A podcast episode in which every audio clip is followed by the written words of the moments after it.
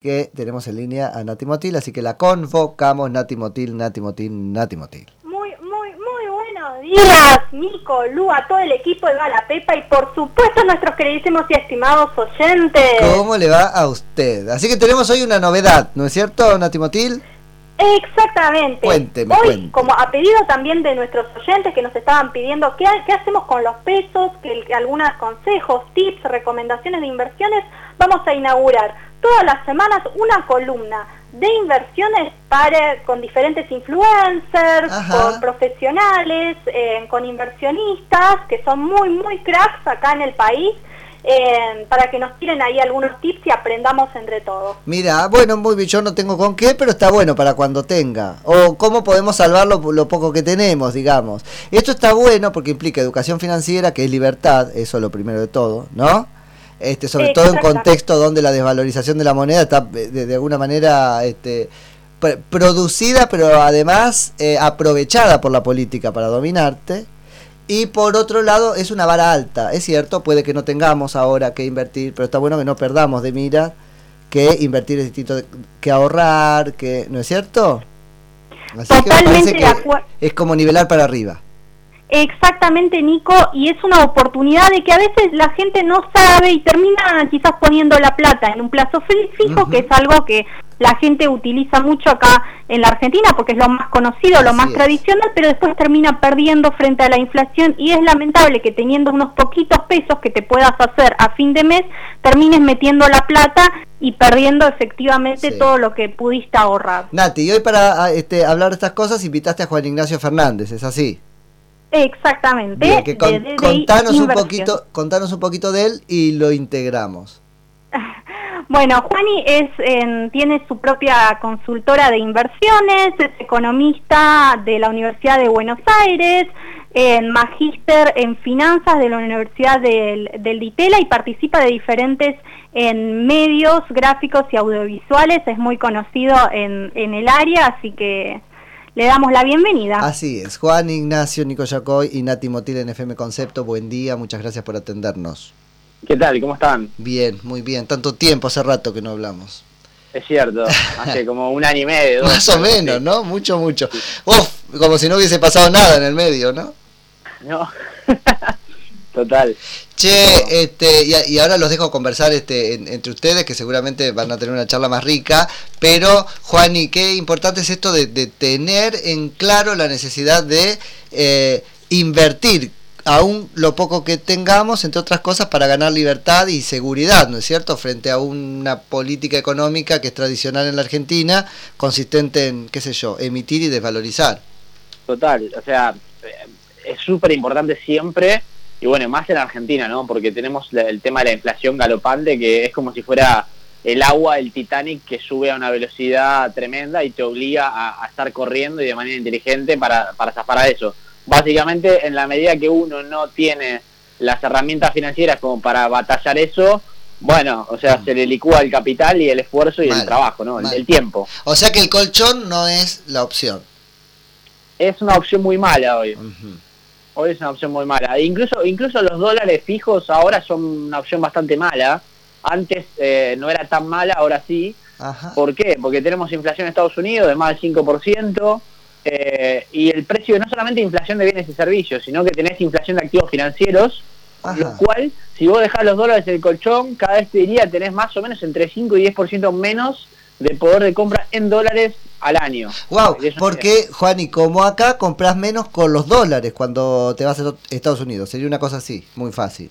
Exactamente. No solamente si compras no sé, zapatillas o un teléfono, sino incluso activos financieros. O sea, vos querés comprar una acción y hoy ponele, con, con 100 dólares compras una acción, pero al, al otro año compras 0,90 de una acción. Y así. Eh, entonces cualquier, incluso una casa, un auto, etcétera, o sea, está subiendo todo mucho más rápido. Mira, te tiro un dato, por ejemplo, los autos usados en Estados Unidos estaban subiendo más o menos 30-40% interanual, para que te des una idea. Puf, bueno, ahí Eh, está. entonces, eh, digamos, no- el colchón, los dólares del colchón ya no son una buena opción. Y tampoco el plazo fijo. Y ahora empiezan a charlar ustedes sobre lo que sí. Pero vamos como despejando lo que no primero. Y el plazo fijo es una especie de casi de colchón ban- bancario. Sí, a ver, acá hay que diferenciar dos cosas. A ver. primero hay como un continuo, o sea, algunas el, punto es, es, como ordenar cuáles son de, de, peor a mejor las opciones, ¿sí? para que se entienda la escala. Tener dólares es mejor que un plazo fijo tradicional, ¿sí? con tasa fija, hoy, es mejor. El plazo fijo claramente es mejor que tener la plata cash. O sea, el peor escenario es tener pesos, pesos eh, billetes, ¿sí? ese es el peor. Después plazo fijo es el segundo menos peor, por así decirlo. ¿ok? Después plazo fijo. Pero eso ya es invertir técnicamente, Nati, Juani, eso ya sería invertir, porque alguna vez leí algo como que, bueno, invertir es, otra cosa, es más incluso que el plazo fijo. O es también... una inversión, es una inversión. No, es, no es solo una protección, es también una inversión. Es una inversión poco sofisticada, pero, pero lo es. Y en, determinados momentos rinde más y en determinados momentos rinde menos. Mm. Hoy en Argentina es muy mala. Bien. Muy mala. Bien. Em, y después, bueno, tenés plazo fijo tipo UVA o indexado por inflación, que es menos malo que el plazo fijo de tasa fija. Pensemos que la inflación está en 51%, ¿sí?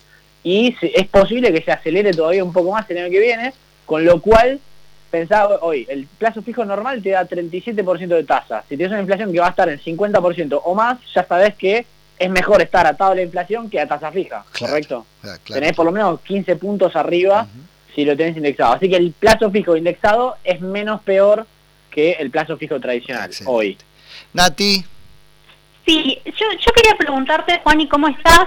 En que nos hagas un pantallazo de inversiones para en un inversor que es más conservador, que no se anima tanto al riesgo, y, y aquel que quizás sí se anima a arriesgar un poquito eh, más.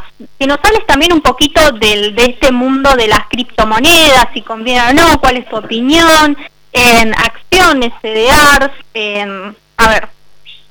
Sí, a ver, lo más arriesgado hoy, por lejos, por escándalo, son las cripto, no tiene una volatilidad. O sea, cripto no, no monedas estables, porque dentro del ecosistema cripto uno tiene monedas estables que están atadas al dólar, etcétera, y estas claramente no se mueven, ¿sí? están estables. Eh, pero después tenés otras que son proyectos ¿sí? De, blockchain y demás que digamos se mueven un montón. De hecho, esta semana, esta semana hubo bajones de hasta 20% en un día y después recuperando 10, 15, etcétera. Pero digo, hay una volatilidad enorme que no todo el mundo se, se banca, no todo el mundo tiene ese estómago para digamos, eh, surfear esa volatilidad, ¿no? De ver que en un día, de un día para otro, perdió o ganó 30%. Entonces las cripto, digamos, son lo más arriesgado casi que uno puede, que puede estar. De hecho, es el activo financiero posiblemente más volátil del que se tenga registro, más allá de, de, otras, de algunos activos específicos. O sea, activos tradicionales, es decir, mainstream, es lo más volátil que, existió hasta el momento, porque, porque una tecnología está madurando y mientras madura y se estabiliza, bueno, eh, digamos, es volátil hasta que madure. Entonces, tenemos las cripto que es lo más, lo más arriesgado, digamos, pero por, otro lado, con lo, que tiene mayor retorno, ¿sí? Eh, digamos, tenés cripto que a lo largo del año, a pesar de que este año no, no fue tan bueno como el año anterior, subieron 100, 200, 300, 400% en lo que va del año, ¿sí? Entonces, si uno sabe tradear cripto, ¿sí? Está en el tema, puede hacer mucho dinero si, tiene determinados cuidados. Y después, a ver, CDRs, eh, CDR son acciones que se pueden comprar de, Estados Unidos, se pueden comprar desde acá con pesos argentinos o dólares, cualquiera con cualquier moneda, y están dolarizadas. O sea, por más que uno compre en pesos, está, está cubierto de la devaluación porque está indexado el tipo de cambio, ¿sí? Eh, y es una muy buena opción. De hecho, es de las mejores opciones hoy para inversores no tan arriesgados, porque, a ver, si bien uno está invertido en acciones y eso tiene cierto riesgo, por otro lado, o sea, si uno invierte en buenas compañías y a largo plazo tiene que pasar algo muy malo como para que, digamos, uno pierda dinero. Digo, a ver, si, si uno invierte, por ejemplo, no sé, en Amazon, no sé, en, qué sé yo, en, algún banco, no sé, una inversión específica, y le va mal a todas, es, bueno, seguramente estaremos teniendo un problema mucho peor porque el mundo se vino abajo. Entonces, es bastante, es bastante razonable invertir en CDRs hoy en Argentina. Así que, respondiendo a tu pregunta, no sé si querés que te dé activos específicos que me gustan o, ah, así de... Eh, me, gusta eso, activos específicos y después que nos comentes también qué es lo que estuvo sucediendo con aquellas empresas en tecnológicas chinas, si conviene o no, porque muchos tienen mucho miedo de que explote nuevamente una burbuja inmobiliaria o es una oportunidad ahora que están bajas para comprarlas y quizás después suban. Sí, hay dos temas ahí. Las gigantes tecnológicas chinas, por un lado, se vieron afectados por, la, por las regulaciones chinas. Básicamente, China es muy, es muy reticente a que empresas privadas tengan control de datos de, la población. Y estaba esta empresa Didi, que sería como el Uber chino, ¿sí? que tenía, claro, datos en tiempo real de, la gente viajando, me explico, por el país, mm. y sabemos que el Partido Comunista Chino es súper reticente, que, o sea, quiere tener el control ellos, no las empresas privadas, me explico. Porque, por ejemplo, había un funcionario que, eh, bueno, tenía el control de, cómo, digamos, cómo, a dónde y cuándo viajaban los burócratas chinos, me explico, de alto rango, por ejemplo. Entonces, mm. nada, ahí hubo un tema y se pusieron muy duros con la regulación, y deslistaron la compañía. O sea que hay un riesgo regulatorio de las compañías tecnológicas, sobre todo esas que manejan datos sensibles, muy alto.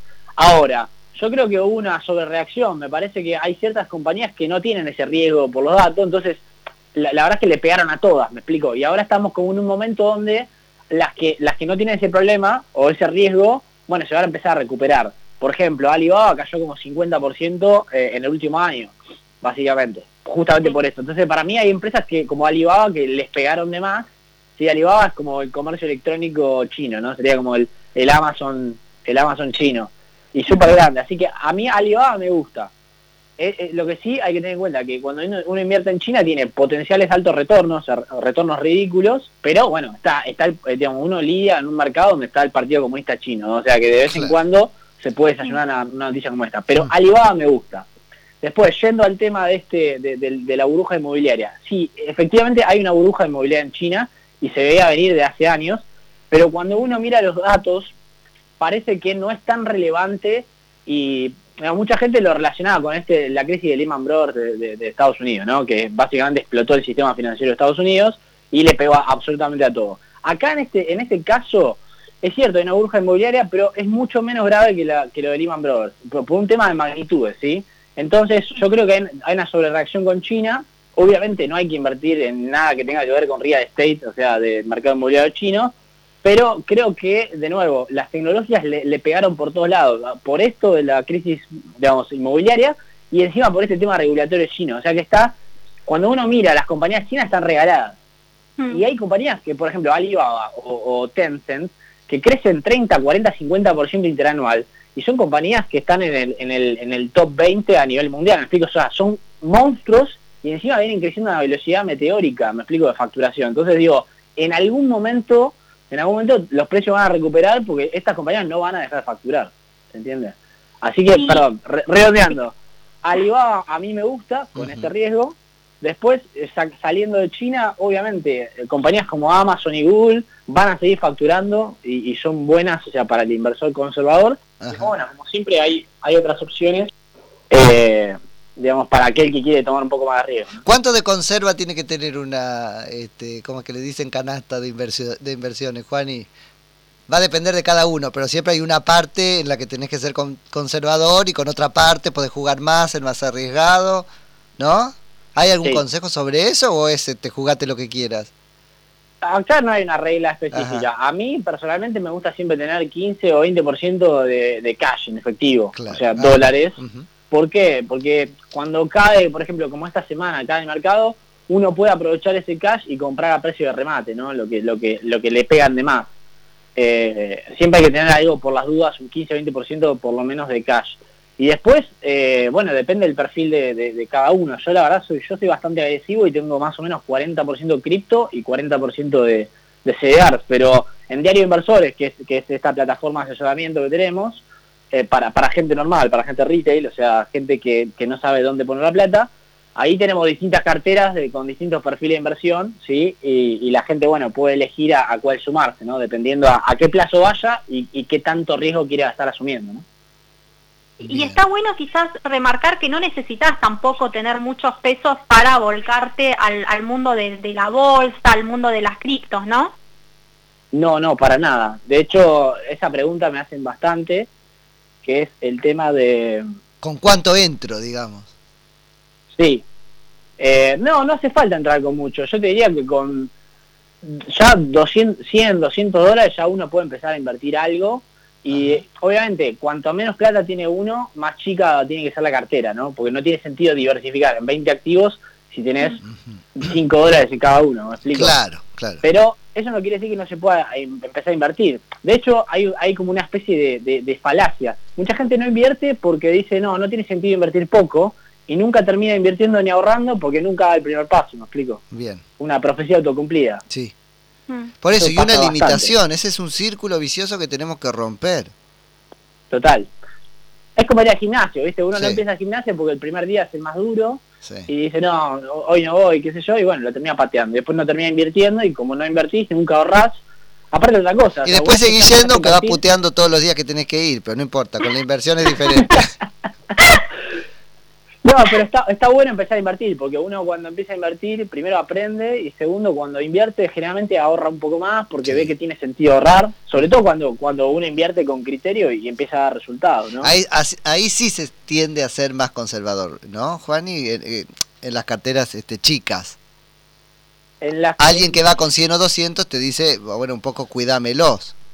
No, no te creas, eh, depende del perfil. Hay, hay, mucha gente joven que, que llega y, quiere invertir al revés, súper kamikaze. Sí, ¿eh? es cierto, es poco, es relativamente poco, entonces lo puede quemar. Está bien. La gente joven, la gente joven sobre todo que quiere más que nada, y más que más que invertir y sacar retornos hoy, quiere aprender también, ¿no? O sea, de hecho está, está muy bueno aprender eh, con poco dinero, sobre todo para ver cómo aprender sobre los activos, cómo se opera el mercado, etcétera está bueno aprender desde joven y, con poco dinero, incluso perdiendo dinero, pero hay que tomarlo también como un curso. Eso sí, obviamente, una, a medida que uno va teniendo más dinero y se va haciendo un poco más grande, bueno, ese aprendizaje tiene que empezar a, Seguro. a, cuidarlo un poquito más. Seguro. Nati, no sé si tenés algo más para este Juani y lo liberamos este, después de otra pregunta porque sé que tenés una reunión ahora. Bueno, yo tenía una pregunta, una pregunta final. ¿Qué opinas sobre en las, las acciones argentinas? Porque también están muy bajas y eso también depende mucho ¿no? de la previsión que nosotros tengamos de cómo va a evolucionar la, política económica, la cuestión más macroeconómica, si se viene un recambio de gobierno, pero conviene apostar sobre algunas acciones en locales o bonos inclusive. Yo creo que no, yo creo que no por varios motivos. Eh, yo soy pesimista con respecto al, futuro inmediato y al mediano plazo de Argentina. Eso no quiere decir que Argentina no tenga potencial, pero bueno, para que tenga potencial le tiene que haber una voluntad política fuerte como para arreglar los problemas que ah, hay que arreglar. Una, dirigencia. No, no, sé si tiene potencial, Juani. Ah, pues no, el potencial está. El tema es que tiene que haber una clase política con ganas de aprovechar ese potencial ah. y para eso hay que hacer reformas bastante profundas y que hoy parecen poco probables. Yo ya, tiendo a, yo ya tiendo a meter a la clase política como el, recurso humano que me lleva a decir cada vez tenemos menos potencial. sí, 100% de acuerdo. En, en este contexto, en ese contexto, digo, ¿cuánto valen las, acciones de un país que no existen? Y valen, valen nada. Y, y, por eso hoy Argentina no, no vale nada. De hecho, cuando uno mira las acciones de los principales bancos, y valen entre 70 y 90% menos que hace cuatro años en dólares. Claro. ¿Me explico? O sea, de hecho se veía venir esto y la gente que se quedó en Argentina fue totalmente licuada. O sea, tenía 100 dólares y hoy tiene 20. Ah.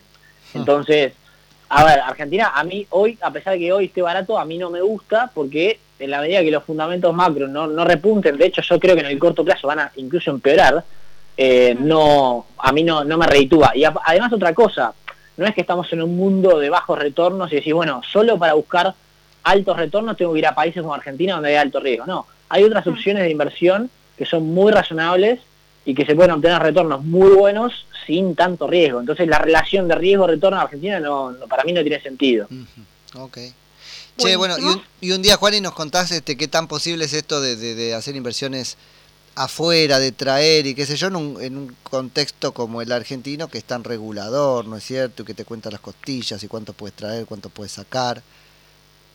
Mirá, hoy se, hoy se puede invertir tranquilamente mm. desde acá eh, hacia afuera. De hecho, es lo que hacemos con Diario Inversores. Digo, no, no, no, por tirar el chivo, pero si quieren pueden entrar. si quieren pueden entrar ahí a diarioinversores.com y, y ven básicamente asesoramos gente normal a un precio súper accesible para que pueda invertir en cripto, acciones afuera, etcétera. Eh, y se puede, se puede arrancar con poco dinero y se puede invertir afuera, digamos, sin todo este riesgo argentino que, ah. que hoy es tremendo, ¿no? Asesora gente normal para poder estar un poquito por encima de lo normal después. No, un poquito por encima no. Te digo que los, los rendimientos son, son muy altos. Por ejemplo, la cartera... No, no, un poquito por encima de lo normal, si lo normal es no invertir, digo, la Argentina. Te salís de ese ah, lugar. Sí, obviamente. Sí, pero se pueden obtener retornos muy buenos. Eh, y, lo bueno es que, digamos, hoy el mercado financiero no es como antes. O, sea, hoy es accesible para la, para la gente normal. Antes era, era como un cuco, una cosa que solo hacía gente, no sé, sofisticada, viste, bolseros y demás.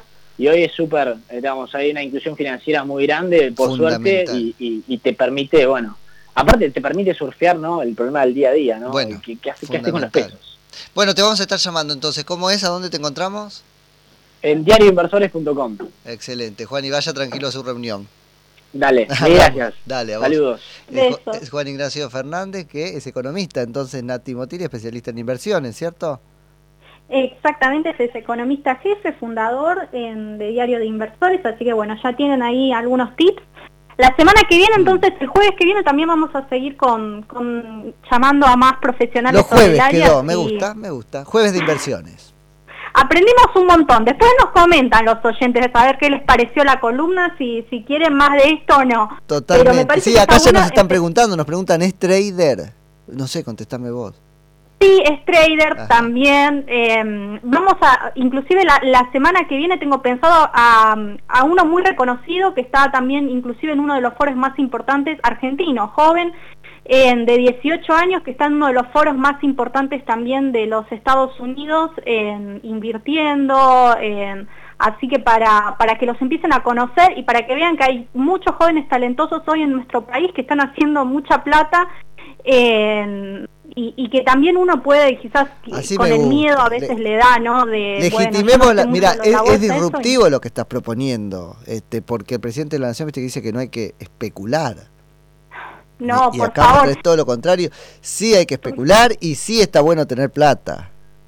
Exactamente, para que se den una idea, te conozco casos de chicos que con mínimas inversiones que les dieron sus padres a los 15 años y empezaron a con libros, con programas de YouTube a, aprender, eh, pudieron comprarse su primer auto acá en la Argentina en, a los 18 años. O sea, porque y están haciendo mucha plata y están trabajando de forma independiente. Ojo, porque y encima están creciendo más los jóvenes y se están despertando. Esa libertad financiera que a algunos nos parece tan utópica, no es tan utópica y más en un mundo como el de ahora, que hay mucha liquidez, como dijo Juan, y que podés conseguir retornos sin apostar a países riesgosos como el nuestro, eh, conviene un montón. Excelente.